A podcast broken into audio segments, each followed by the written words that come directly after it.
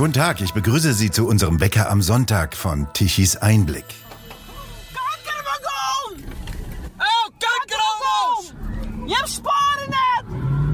Heftige Bauernproteste in den Niederlanden blockierte Straßen, Autobahnen, Flughäfen, Lebensmittelmärkte.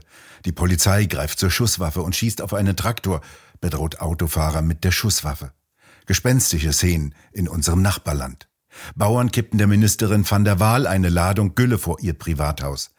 Sie ist in den Niederlanden Ministerin für Umwelt und Stickstoff. Ja, das Ministerium in Den Haag heißt tatsächlich so. Es wurde erst im Januar gebildet. Gegen sie richtet sich die Wut der Bauern ebenso wie gegen die niederländische Regierung.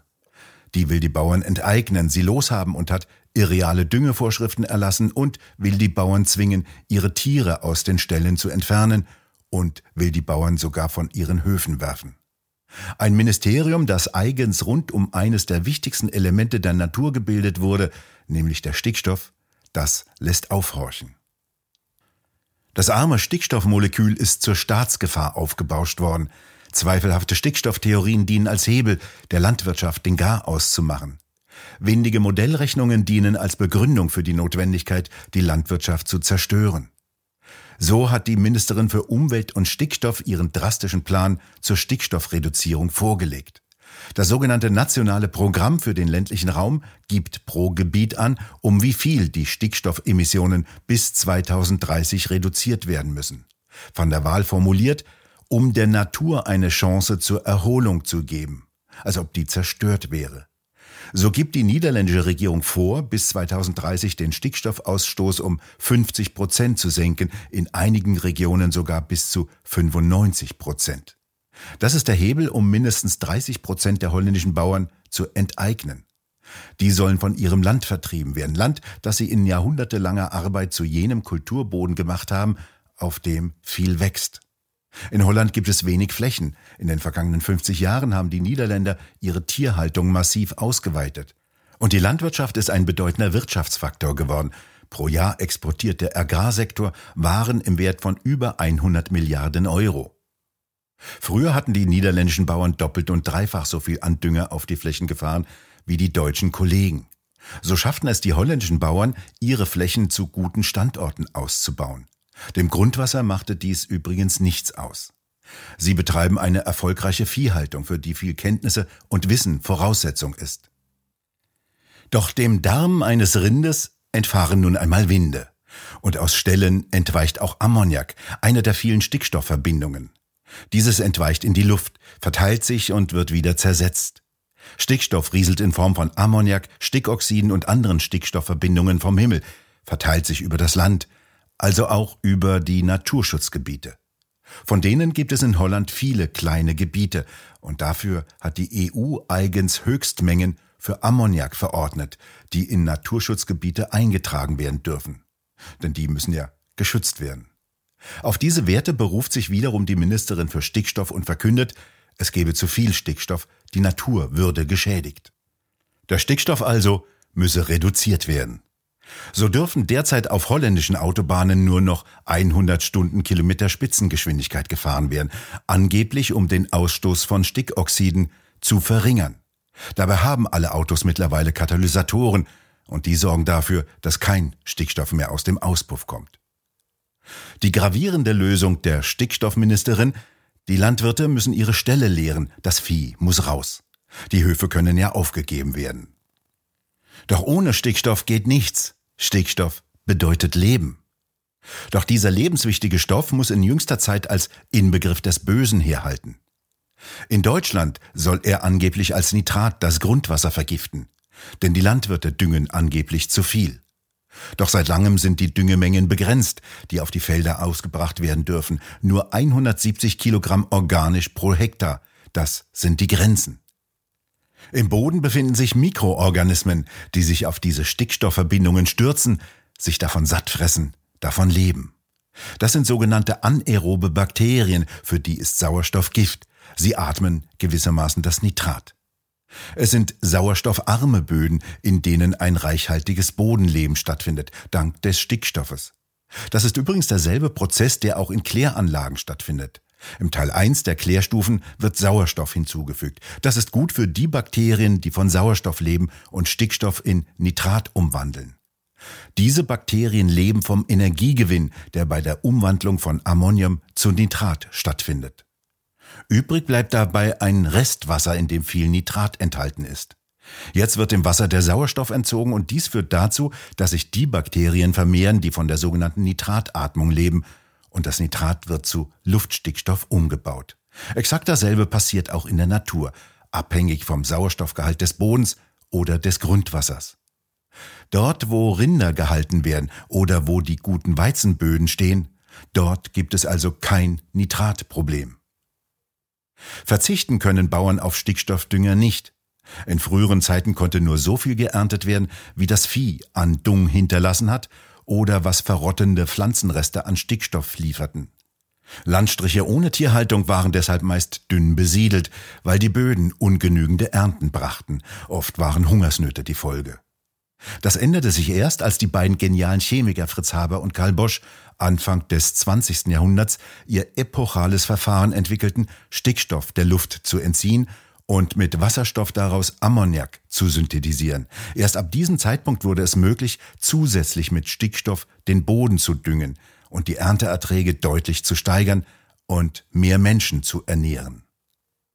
Und jetzt kommt die Rolle rückwärts. Der Stickstoff wird zum Feind erklärt. Landwirten in der EU soll nicht mehr erlaubt werden, so viel Stickstoff auszubringen, wie die Pflanzen benötigen, sondern viel weniger. Die Pflanzen bekommen also nicht mehr genügend Nährstoffe, können nicht mehr so gut wachsen und damit sinken die Erträge auf dem Acker. Deutschland muss dann mehr Agrarprodukte importieren. Dies bedeutet weiterhin einen erheblichen Raubbau am Boden und den Rückschritt in die landwirtschaftliche Produktionsweise unserer Vorfahren. Denn die entzogen den Böden brutal die wenigen Nährstoffmengen. Sie mussten deswegen die Äcker regelmäßig brach liegen lassen, damit die sich ein wenig erholen konnten. Erst die Düngung ließ die Brache überflüssig werden. Doch direkt aus der Luft dagegen können Pflanzen den Stickstoff nicht gewinnen, denn in dieser Form ist das Element Stickstoff ziemlich reaktionsträge. Doch einige Bakterienarten dagegen besitzen ein spezielles Enzym. Dies nutzen Pflanzenarten wie Klee oder Luzerne. Sie haben sich mit solchen Bakterien zusammengetan und bieten ihnen in ihren Wurzeln knöllchenartige Lebensräume. Nur dank dieser Symbiose können diese Knöllchenbakterien ihr Enzym einsetzen und Luftstickstoff binden, für sich und für ihren Wirt, die Pflanze. Der Stickstoff kommt in vielen Verbindungen vor. Wenn zwei Stickstoffatome mit einem Sauerstoffatom eine innige Verbindung eingehen, entsteht Lachgas. Früher, als die Menschen noch nicht solche Angst vor Chemie hatten, hat man Freiwillige auf Jahrmärkten Lachgas einatmen lassen und sich über deren Reaktion erfreut. Ein zwanghaftes Lachen, eine Euphorie überfiel sie. Ähnliche Belustigungen hat man auch auf gesellschaftlichen Abenden veranstaltet, als Gender und vegane Ernährung noch nicht Gesprächsthema waren.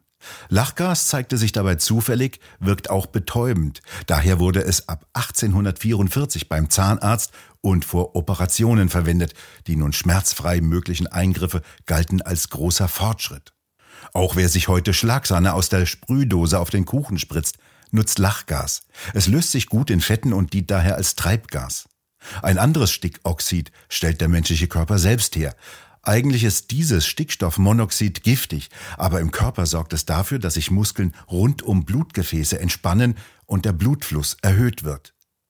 Im 19. Jahrhundert hatten Ärzte in den Dynamitwerken des Alfred Nobel eine seltsame Beobachtung gemacht. Arbeiter, die bei körperlicher Anstrengung aufgrund einer Herzkrankheit an Schmerzen in der Brust litten, erfuhren eine Linderung ihrer Schmerzen, wenn sie in der Fabrik arbeiteten. Ursache dafür waren, wie sich zeigte, Dämpfe von Nitroglycerin in der Fabrikluft. Das Nitroglycerin ist der eigentliche Explosivstoff des Dynamits. Fortan nutzten Ärzte diese Chemikalie, stark verdünnt natürlich, als Standardarznei bei Angina pectoris. Ganze weitere hundert Jahre vergingen dann, bis man entdeckte, wie Nitroglycerin wirkt. Es wird im Körper in Stickstoffmonoxid umgewandelt, das für die Erweiterung der Blutgefäße verantwortlich ist. Noch einmal 20 Jahre später erhielten drei Wissenschaftler den Medizin-Nobelpreis für diese Erkenntnis, auf welche komplizierte Weise Stickstoffmonoxid die Herzgefäße beeinflusst. Heute dient es in der Herzchirurgie zur raschen Behandlung lebensbedrohlicher Komplikationen. Der Begriff Schadstoff ist also immer problematisch. Jeder Mensch zum Beispiel gibt mit den Darmgasen das faulig riechende Schwefelwasserstoffgas in die Luft ab. Dies ist so giftig wie Blausäure. Nur riecht man es schon in weit kleineren, ungefährlichen Konzentrationen. Nur deshalb hat man nicht längst das Furzen verboten oder Gasfilter vorgeschrieben. Stickoxide sind tatsächlich Atemgifte, die zu Beschwerden und auch zu Lungenschädigungen führen können. Aber die Dosis macht das Gift, das wusste schon Paracelsus im 16. Jahrhundert. In kleinen Dosen sind alle, tatsächlich alle Stoffe harmlos und teilweise sogar nützlich. Erst in höheren Mengen werden sie schädlich.